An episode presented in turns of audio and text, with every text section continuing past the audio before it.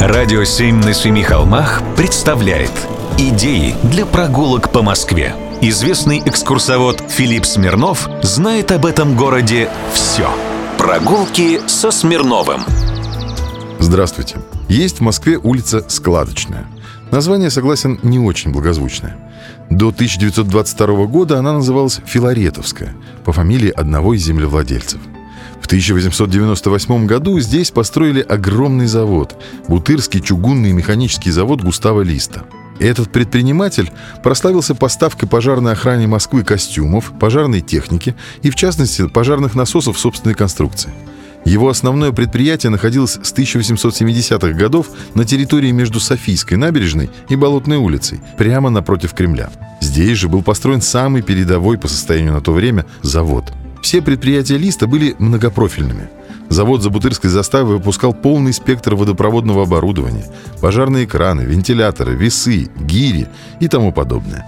Лист имел право маркировать изделия государственным гербом за высокое качество продукции, представленное в Всероссийской промышленной выставке в Москве в 1882 году. После революции предприятие разделили на два завода. Один стал называться «Станколит», другой – компрессорный завод «Борец». Складочная улица теперь интересна еще и тем, что это единственное место в Москве в пределах МКАД, где есть действующий железнодорожный переезд через основной путь железной дороги. Тыльная сторона Савеловского вокзала обращена как раз к Складочной улице. А название это было дано в 1922 году по складам, которые здесь расположили – в последнее время территория здесь активно застраивается и облагораживается. И вот на днях в сети интернет я видел завораживающий ролик. Впервые за без малого 100 лет в Москве не стали разрушать здание водонапорной башни 1898 года постройки, а переместили его на 100 метров в сторону.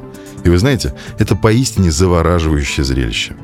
Да и само здание – памятник промышленной архитектуры. Так что рекомендую или посмотреть ролик, или съездить на складочную, посмотреть на башню, которая переехала.